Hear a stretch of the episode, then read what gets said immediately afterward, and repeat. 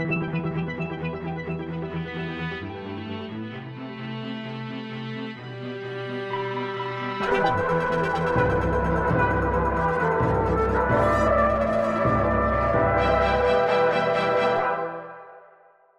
à toutes et tous et bienvenue dans ce nouvel épisode de 20 minutes pour comprendre, le podcast qui vous aide à comprendre l'actualité internationale. Je suis Vincent Gabriel et je suis aujourd'hui en compagnie de Patrick Ferras. Bonjour. Bonjour. Vous êtes président de l'Association de stratégie africaine, docteur en géopolitique, enseignant à IRIS-SUP. Comme l'une de vos fonctions l'indique bien, et comme nos auditeurs sans doute probablement par le titre de cet épisode, on va traiter d'un continent qu'on a somme toute peu traité dans ce podcast, mais qu'on est en train de travailler ardemment à pour changer, je vais dire, cette tendance, c'est bien entendu l'Afrique, et en particulier l'Éthiopie. Alors l'Éthiopie, on en a somme toute très peu parlé, pourtant elle a été le théâtre d'une guerre particulièrement sanglante dans les récentes années. Pour ce faire, j'invite déjà nos auditeurs à se tourner vers la description de cet épisode, dans laquelle ils trouveront une bibliographie assez charpentée, assez, assez corpulente, euh, qui est majoritairement composée de vos écrits, Patrick Ferras, parce que vous êtes l'auteur de nombreuses notes sur le site de, internet de l'IRIS, qui sont super parce qu'elles sont courtes, elles sont très pédagogiques et elles permettent de suivre un peu l'évolution de cette guerre. Mais justement, dans un tout premier temps, Patrick Ferras, pourrions-nous revenir avec vous sur les origines de cette guerre? Donc, d'où vient-elle? Alors, euh, si on regarde les causes assez récentes, on va s'arrêter à on va commencer à 2018. 2018, euh, le Premier ministre Haïlé Mariam Dessalegn, euh, qui a des problèmes énormes d'insécurité dans le pays et problèmes économiquement euh, assez importants, va être obligé de démissionner. La coalition qui est au pouvoir, en fin de compte, le PRDF, va lui demander plus ou moins de démissionner, mais officiellement, c'est lui qui démissionne. Voilà. Euh, et il va se passer quelque chose d'extrêmement important, c'est que au sein de cette coalition au pouvoir, où on trouvait des partis Oromo, Amara, Tigréens, Somalie, bah, pour la première fois, ce sont donc des ethnies qui composent l'Éthiopie. L'Éthiopie, on va se retrouver avec une alliance Oromo-Amara qui va prendre le leadership aux Tigréens. C'est-à-dire que les Tigréens de ce qu'on appelle le TPLF, le Front de libération du Tigray, des peuples du Tigray, va être mis en minorité et c'est l'alliance presque contre nature Oromo Amara, qui va prendre le leadership à des Tigréens qui l'avaient depuis 1991. Et à ce titre, Abiy Ahmed devient le Premier ministre euh, éthiopien et c'est un Oromo. Son, vice-premier ministre sera Amara, c'est Debeke Mekenen, de manière à ce que cette alliance soit euh, cohérente. Très rapidement, euh, il va faire quelque chose qui va surprendre un peu la communauté internationale, c'est qu'il va signer un accord de paix avec l'Érythrée.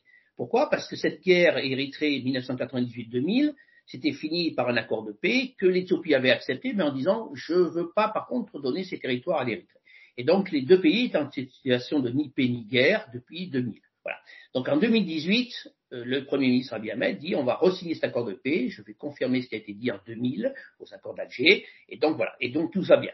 La diplomatie euh, occidentale et toutes les chancelleries occidentales à Addis Abeba ne vont pas voir que derrière cet accord de paix, loin d'être une relation à améliorer entre l'Érythrée et l'Éthiopie, va se dresser une future alliance guerrière pour totalement éradiquer les Tigréens par l'entremise de l'Érythrée, qui est donc au nord de ce pays. Et comme l'Érythrée a pris une sacrée rouste militaire face à l'Éthiopie, qui était dirigée par le TPLF, il s'agit de savoir qui le président d'Érythrée veut sa revanche et Abiy Ahmed le sait, il suffit de mettre un petit peu d'huile sur le feu, si l'on peut dire, et il fait donc cette alliance guerrière bien au-delà de cet accord de paix, et qui va se dérouler, qui va amener la guerre, si l'on peut dire. Voilà. Mais il met tout ça en place. Euh, au niveau du, pays, euh, l'armée éthiopienne est forte et sous sa coupe, si l'on peut dire, et au nord, on a déjà se se mettre en place les Tigréens et l'armée érythréenne, plutôt, érythréenne. Voilà. Donc, les relations euh, vont entre le pouvoir fédéral et les Tigréens vont se désagréger, si l'on peut dire, euh, vont devenir très très mauvaises. On va rentrer dans la crise de la Covid-19. Il n'y aura pas beaucoup de morts, si l'on peut dire, même si c'est trop toujours. Hein. 1500 mhm. morts au moment où Abiy Ahmed dit, en raison de la Covid-19, je suspends les élections, on va les repousser plus tard. Et là, les Tigréens lui disent, c'est pas, c'est pas du tout constitutionnel, vous êtes au-delà de la Constitution. Euh, nous, on rejette cette idée-là et on va organiser les élections dans notre région puisque chaque région vote et élit ses députés qui vont partir au Parlement et en même temps élit ses représentants régionaux. Euh, c'est un État fédéral. Hein, voilà. Alors voilà. Et donc c'est composé de régions-États. Alors on va dire région pour être plus simple pour les mhm. auditeurs, mais normalement on devrait dire région-État. Donc région-État du Tigray. Donc le Tigréen organise au sein de la région-État du Tigray leur élection. Bien sûr, ça met le feu aux poudres. Euh, on savait que ça commençait déjà à monter en puissance, si l'on peut dire. Et euh, les Tigréens votent et le gouvernement fédéral leur dit, bah, puisque ça, puisque nous, on ne reconnaît pas du tout vos élections, vous n'avez plus d'aide. Donc, il leur coupe les vivres. Donc, vous imaginez, donc, ils sont encore un peu plus repliés sur eux-mêmes, Et voilà. Donc très rapidement, les situations se désagrègent. Même les militaires de l'armée éthiopienne veulent en découdre avec les Tigréens. Ils disent c'est pas normal qu'ils rentrent pas dans le rang. Voilà, ça continue comme ça. Et puis, dans la nuit du 3 au 4 novembre, les Tigréens attaquent le commandement nord, qui est un commandement fédéral, si on peut de l'armée éthiopienne, et donc prennent sous leur coupe ce commandement. Voilà. Dans la nuit, Abiy Ahmed déclenche la guerre, c'est ce qu'il appelle une Law Enforcement Operation, euh, et donc la guerre est lancée. Donc vous voyez que tout de suite ça s'est mis en place, ce qui veut dire que tout le monde savait qu'on allait à la guerre. il n'y avait pas, pas, de souci, il ne fallait pas se voiler la face. Depuis un mois, deux mois, à part quelques chancelleries occidentales, personne n'avait vu que l'accord de paix était déjà des prédispositions à cette guerre et que petit à petit on y allait. Voilà. Donc tout le monde a mis un petit peu de l'huile sur le feu de chacun des côtés. Personne n'a voulu faire baisser la tension. Et donc on arrive dans cette nuit du 3 ou 4 novembre eh bien, à la déclaration de guerre civile, si on peut dire, ce qu'on appelle une Law Enforcement Operation. Et il faut bien se souvenir qu'entre le 3 et le 4 novembre, euh, les yeux sont tournés vers les élections américaines, mais pas du tout vers l'Éthiopie. Déjà que l'Éthiopie, ça intéresse pas grand monde, mais alors là, euh, tout le monde regarde, est-ce que Trump va être élu, pas élu, est-ce qu'il va partir, pas élu, voilà. Donc, voyez, tout ça, ça, euh, ça se focalise bien un bon moment, et euh, les, les, Éthiopiens se disent, bah, de toute façon, personne ne regarde chez nous, donc on va pouvoir faire ce qu'on veut. Voilà. Donc, vous voyez, c'est une rivalité de pouvoir, en sciences politiques, c'est l'éternel problème entre le centre et les périphéries, où s'arrête le pouvoir fédéral par rapport aux régions-États, euh, décentralisation, déconcentration du pouvoir, on en est là. Mhm. les Tigréens se retrouvent rejetés du pouvoir et donc euh, n'acceptent pas du tout la mainmise de l'État fédéral. Donc, où vont s'arrêter le pouvoir avec un nouveau Premier ministre qui n'est pas du tout tigréen. Ça, c'est les, les, les, relations, les, causes premières. Après, si vraiment on voulait aller loin, un peu plus loin, euh, il faut remonter à cette guerre 98-2000 qui a mis euh, beaucoup d'ingrédients sur le feu, puisque cette mauvaise, cette guerre que vont perdre les Érythréens, qu'ils engagent, euh, va avoir, euh, va mettre dans Issaïas qui le président de l'Érythrée, cette, cette, idée de revanche. Et c'est là-dessus que Abiy Ahmed va jouer lorsqu'il fait son accord de paix en 2018. Voilà. Mais il faudrait aussi aller un petit peu plus loin, et donc aller avant 1991, où pour faire chuter Mengistu, euh, les Tigréens s'étaient opposés à ce gouvernement euh, de Mengistu, mais en même temps, les Érythréens luttaient pour leur indépendance, ce qui sera effectif en 91, mais officiellement en 93. Et pendant cette guerre contre Mengistu, le TPLF, donc les Tigréens et les Érythréens de l'IPLF, vont s'assembler pour faire la guerre contre Mengistu, mais de temps en temps, ils s'en mettent quelques-unes euh, sur l'un contre l'autre. C'est une alliance contre nature, en quelque sorte. Voilà, hein. et, donc, et donc, si vous voulez, ce qu'il faut bien comprendre, c'est que là, on est dans la revanche. Donc, quand arrive la chute de Mengistu, l'Érythrée devient indépendante, on pourrait dire que la rivalité TPLF-IPLF, c'est 0-0, balle au centre. Pendant la guerre 98-2000, c'est 1-0, c'est les Éthiopiens qui gagnent, et donc euh, l'Érythrée est mise à mal, si on peut dire. Et là, aujourd'hui, pendant ce conflit-là, l'Érythrée revient à 1-1, si on peut dire, hein, si on peut euh, considérer ça comme un match de foot. Et ce qui veut dire qu'il faut aller bien avant 1991 pour comprendre pourquoi les relations entre l'Érythrée et les Tigréens et donc l'Éthiopie parfois, ont toujours été malsaines. Donc, comme dans tous les cas de géopolitique, il faut toujours remonter à l'histoire, et pas surtout voir 2018 où là on se ferait une erreur de ne pas comprendre euh, pourquoi Abiy Ahmed est le Premier ministre, pourquoi cette alliance Amara-Oromo va prendre le dessus sur les Tigréens. Il faut comprendre un peu l'histoire. Et ça, je pense que vos auditeurs le savent. Il faut élargir le, le contexte et toujours regarder en géopolitique l'histoire. Oui, et alors j'aimerais peut-être juste ajouter pour nos auditeurs, vous l'avez expliqué, pour ce rapprochement historique entre l'Éthiopie et l'Érythrée, Abiy Ahmed avait tout de même reçu le prix Nobel de la paix en 2018 ou en 2019, je ne me rappelle plus très bien. Et c'est là, c'est là où les chancelleries n'ont absolument rien vu, n'ont pas vu qu'il aller beaucoup plus profondément que ça. Et il y avait un raisonnement euh, d'Abiy Ahmed qui était beaucoup plus euh, subtil que ça. Et les gens n'ont pas vu non plus qu'il y avait eu à ce moment-là aussi une alliance entre la Somalie, l'Érythrée et l'Éthiopie. Mhm. Pas Djibouti, puisque Djibouti est en friction avec l'Érythrée, donc l'Érythrée n'en voulait pas. Mais si vous voulez, quand l'Éthiopie s'allie avec l'Érythrée, qui est quand même pas un État. Euh, oui, on, dit souvent que c'est une, si pas la pire dictature du monde, même si on n'en parle jamais. Euh, mon directeur de, thèse disait, Alain Gaston, c'est euh, la Corée du Nord avec le soleil. vous voyez ce que je veux dire? Et quand vous, ajoutez ça à la Somalie, qui est un État failli, vous dites pourquoi ces trois pays-là s'assemblent? Mhm. Et quand on voit qu'un certain nombre de Somaliens ont été engagés dans le conflit du Tigray, euh, voyez, voilà. Mais ça, personne n'a rien vu. Tout le monde s'est dit, la successorie de l'Éthiopie va naître, donc on a un Premier ministre libéral. C'est vrai qu'il affichait beaucoup de choses, mais on n'a pas vu que ben, derrière, il y avait des plans euh, qui étaient de l'élimination du TPLF, de la vie politique éthiopienne. Quoi. Voilà. Et qu'il euh, avait cherché ses alliances, et que ces alliances, enfin, c'était un petit peu contre nature, et on n'a pas regardé ça. Ouais. Voilà. Donc c'était pour euh, compléter votre... Vous avez bien fait. Et on va peut-être maintenant passer à la manière dont cette guerre s'est déroulée, puisque comme je l'ai dit dans l'introduction et comme on en a déjà discuté, il y a vraiment une contradiction très forte ici, mais les relations internationales ne sont vraiment pas une discipline très étrangère à ces contradictions, entre le fait que le prix Nobel de la paix va donc déclarer lancer une guerre, une sale guerre, il n'y a pas vraiment de guerre propre, mais celle-ci a été particulièrement atroce, marquée par des crimes de guerre, par des génocides. Alors, est-ce qu'on pourrait résumer, dans un tout premier temps, la façon dont elle s'est déroulée, les phases? Donc, on sait que les troupes d'Addis Abeba sont d'abord montées dans le Tigray, puis que le Tigray est redescendu vers Addis Abeba. Donc, bref, pourriez-vous nous raconter, nous résumer les grandes phases de cette guerre? Alors, conflit très meurtrier, on évalue, mais on ne saura jamais. On a, on a la, guerre 98-2000, on a vendu 80 000 morts. C'est le premier qui dit un chiffre qui a gagné, quoi, en gros. Mhm. euh, mais euh, on ne comptabilise pas comme en Europe. En Europe, un mort au ministère des Armées françaises, il faut rendre des comptes et savoir pourquoi. Bon. Chez nous, euh, en Éthiopie, ce n'est pas du tout le cas, mais on évalue à 5 à 600 000 morts le bilan de ces deux ans de guerre. Euh, que vos auditeurs regardent ce qui se passe en Ukraine. Et vous verrez que, voilà. Ça. Et surtout, le viol qui est utilisé comme arme de guerre, et on, on chiffre, d'après certaines analyses, euh, à 100 000 victimes au Tigray. Donc on peut dire 600 000 morts en tout sur le, le côté éthiopien, euh, voilà, euh, des deux côtés, et à peu près 100 000 victimes de viol, euh, c'est annoncé comme ça. Alors après, il faudra faire des enquêtes.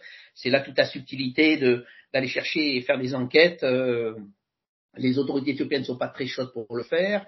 La France a demandé à ce que ça soit fait, mais je pense que c'est, euh, pour en avoir discuté avec quelques autorités éthiopiennes, c'est pas forcément la priorité aujourd'hui pour ben eux. Euh, quels que soient les deux côtés euh, que ça a été fait, puisque ça a été fait dans les deux sens. Hein, voilà. Donc voilà, vous voyez, c'est deux chiffres qu'il faut avoir présent à l'esprit parce que c'est quand même euh, c'est important. Quoi. Euh, pas oublier que la région du Tigray, qui est donc restée en guerre contre le pouvoir central pendant deux ans, elle a été bloquée sous blocus.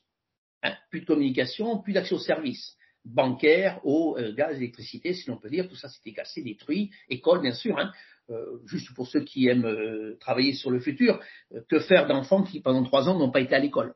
Ouais.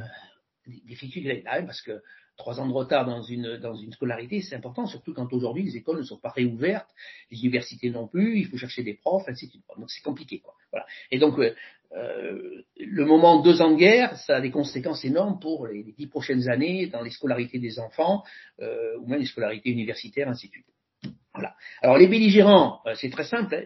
Front de libération du Tigray, le TPLF d'un côté, de l'autre côté, euh, ce qu'on appelle Ethiopian National Defense Forces, c'est l'armée éthiopienne. Okay mm-hmm aidé par les milices Afar et Amara, ne pas oublier, et en même temps aidé par l'armée érythréenne. Alors vous imaginez, euh, là on n'a pas de carte, mais euh, l'armée éthiopienne qui monte, aidée par les deux, les deux régions frontalières du Tigray, qui sont la région Afar et la région Amara, et au nord, euh, l'Érythrée.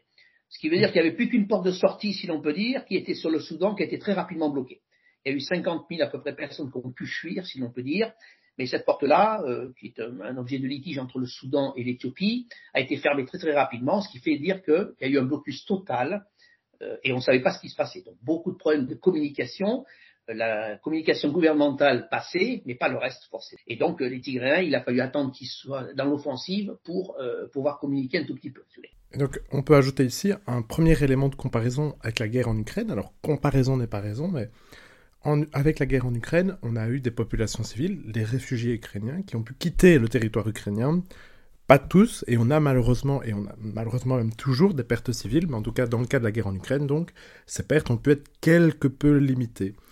Ce qu'il faut comprendre, c'est que dans le cas de la guerre en Éthiopie, ça n'a pas été le cas, et on a eu le cas de populations civiles qui ont été prisonnières, prises en tenaille dans leur propre province, ce qui a donné lieu à des massacres. Alors, je, je, vous en donner un second bien, savoir que euh, l'Érythrée, personne ne veut y vivre en règle générale, donc les mhm. Érythréens fuient ce pays, et vous avez énormément de gens qui, par leur famille, leur, leur groupe ethnique, sont en, en, région Tigray, et donc il y avait à peu près au début de la guerre 100 000, euh, 100 000 réfugiés érythréens euh, au sein de la province Tigray, euh, dont l'armée érythréenne s'est occupée quand elle est rentrée en région Tigray. Je peux vous assurer que bon, ils ont, ils ont fait du ménage, si l'on peut dire. Ils ont été se venger un tout petit peu. Et en même temps, ces populations euh, réfugiés sont devenus des, des, populations déplacées parce qu'elles ont fui aussi les camps, parce qu'elles savaient ce qui allait leur arriver. Vous voyez, donc euh, vous avez les, les, les, Tigréens qui essayent de fuir, euh, si l'on peut dire, tant qu'ils ont pu, et en même temps ces Érythréens, au nombre de 100 000 à peu près, qui fuyaient les camps pour, pour sauver leur peau. Vous voyez, donc c'est compliqué au niveau de la région du Tigray. Et en fait, on peut même en ajouter un troisième, de, une troisième comparaison, une troisième différence avec la guerre en Ukraine, c'est que cette guerre en Ukraine, si on en parle beaucoup, c'est parce qu'on la connaît relativement bien parce que les médias, les journalistes ont accès. Dans le cas de la guerre en Éthiopie, le territoire fut bloqué, cadenassé. On n'a eu aucune information sur le déroulé de cette guerre, ce qui fait qu'elle reste encore aujourd'hui, même pour les chercheurs, assez compliquée à raconter et expliquer. Il y a beaucoup de travail qui reste à faire pour mieux comprendre, pour comprendre déjà simplement le déroulé de cette guerre. Et d'ailleurs, justement, Patrick Ferras, parlons-en du déroulé de cette guerre. On ne l'a pas encore fait, mais donc pouvez-vous nous en résumer les principales phases? Disons que novembre 2020, la guerre se déclenche jusqu'à juin 2021, on dirait victoire gouvernementale. Très rapidement, euh, le gouvernement arrive à Mekele. Les Tigréens euh, ont vu quelques défaites et fuient dans les montagnes, si l'on peut dire. Euh, défaites dues aussi à la participation des milices Amara, qui, mhm. pratiquement, qui pratiquement sont rentrés au début du conflit, voire avant l'armée éthiopienne, en région Tigray, pour régler leur compte. Il faut savoir que la région à l'ouest du Tigray, elle a été intégrée à la région Tigray en 1991, à la chute de Mengistu, et qu'avant, elle appartenait aux Amara. Et donc, euh, on a joué là-dessus pour dire aux Amarins, ben, vous faites la guerre avec nous, euh, vous allez récupérer votre région. Donc, ça veut dire qu'ils sont allés très rapidement se venger, et donc ça fait l'objet des massacres que l'on connaît euh, de populations civiles et, exactions communes. Donc voilà, jusqu'à juin 2021, on a à peu près la victoire gouvernementale. Les élections ont lieu, et là, les Tigréens descendent des montagnes et mettent une rouste à l'armée éthiopienne. l'armée éthiopienne est en déroute, comme le gouvernement de transition est en déroute, et ça ira jusqu'à novembre 2021, où pratiquement Addis Abeba, est prête à chuter, si l'on peut dire. Voilà. Bon, mais bon, mais comme l'armée, euh, comme le, gouvernement fédéral est énormément mobilisé, ils arrêtent la progression des Tigréens et depuis novembre 2021 jusqu'à novembre 2022, date de l'accord de cessation des hostilités, euh, on va avoir un repli des Tigréens une offensive gouvernementale et en même temps débutent les discussions. Il y a eu plusieurs rounds, rounds de discussions, un petit peu comme au Soudan aujourd'hui. là, vous avez eu des discussions à Djibouti, des discussions Seychelles, si je me rappelle bien, et petit à petit, on arrive à euh, l'aboutissement, si on peut dire, de cet accord de cessation des hostilités. Euh, pour faire simple, c'est euh, pourquoi cet accord? Tout simplement parce que tout le monde est à bout de souffle. Euh, les Tigréens les premiers sur le plan militaire, et puis bon, ils s'étaient repliés, et là ils allaient en reprendre une parce qu'ils étaient toujours fermés, si on peut dire, blocus. Et en même temps, l'économie éthiopienne chutait de plus en plus, et donc il fallait trouver une solution pour le gouvernement fédéral. pour des raisons différentes, euh, même si Abiy Ahmed avait la prépondérance sur l'accord de paix, sinon de cessation des hostilités, euh, il fallait arriver très rapidement euh, à une solution. Et là, les Américains ont poussé, je pense que c'est eux qui ont la meilleure poussée, si l'on peut dire, on le voit même au Soudan aujourd'hui, c'est eux qui ont le poids politique pour le faire. Quoi. Bon, l'Union africaine, on en a parlé parce que ça fait joli. Obasanjo a été complètement inexistant. Euh, et l'Union africaine n'a pas servi à grand chose aujourd'hui encore sur cet accord-là. Alors on leur a sorti euh, grandiloquence si on peut dire, mais bon, c'est surtout les Américains qui à Pretoria vont amener tout le monde à la table et dire voilà, nous on a commencé à prendre des sanctions, on vous retire de la Goa pour l'Éthiopie, on va on va demander au FMI à la Banque mondiale de plus vous accorder de prix rien, donc là ça commence à faire mal. Donc il fallait forcément se mettre à table, signer quelque chose.